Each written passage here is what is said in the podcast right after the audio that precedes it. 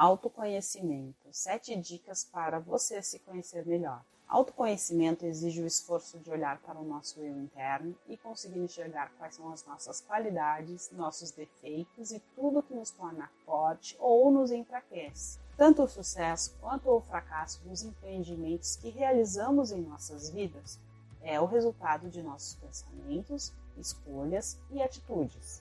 Se fizermos uma análise crítica de nossas conquistas, seja em qualquer área, pessoal, familiar ou profissional, não importa, ao final teremos uma definição daquilo que somos de verdade.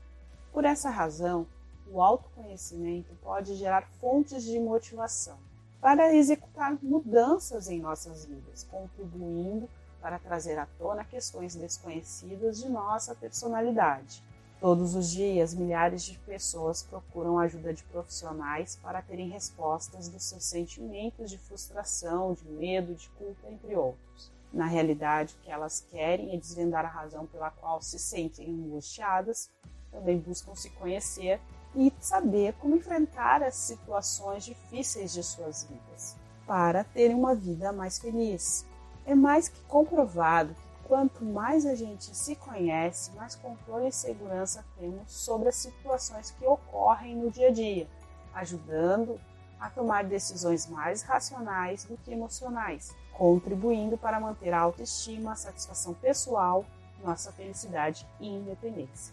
O processo de autoavaliar-se é simples, mas também pode ser trabalhoso, e isso porque exige de nós muita disciplina, força de vontade. Mas é importante seguir algumas dicas. Sete exercícios para alcançar o autoconhecimento. Número 1. Um, exercício de relembrar. Relembre três situações que você viveu nos últimos três meses. Coisas que fez e que te deixaram feliz. Após, anote tudo. Depois, procure se lembrar o porquê essas lembranças lhe fazem tão bem. Isso é importante, pois fará com que você veja suas habilidades, qualidades específicas e ajudará a enxergar questões que não são muito claras aos seus olhos.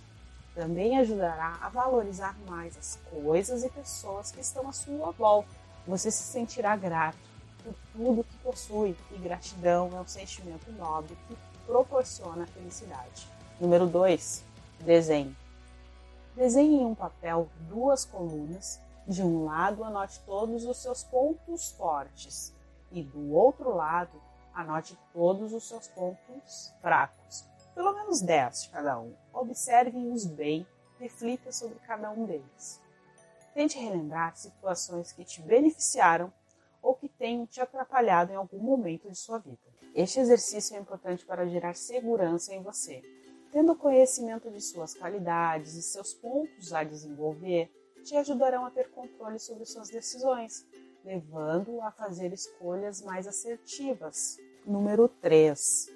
Leia livros de autoajuda e de desenvolvimento pessoal. Parece bobagem, mas muitas vezes eles podem ajudar a descobrir muitos porquês de situações passadas e a ter mais foco em seus objetivos de vida. Número 4. Integre-se em grupos de discussão sobre o tema.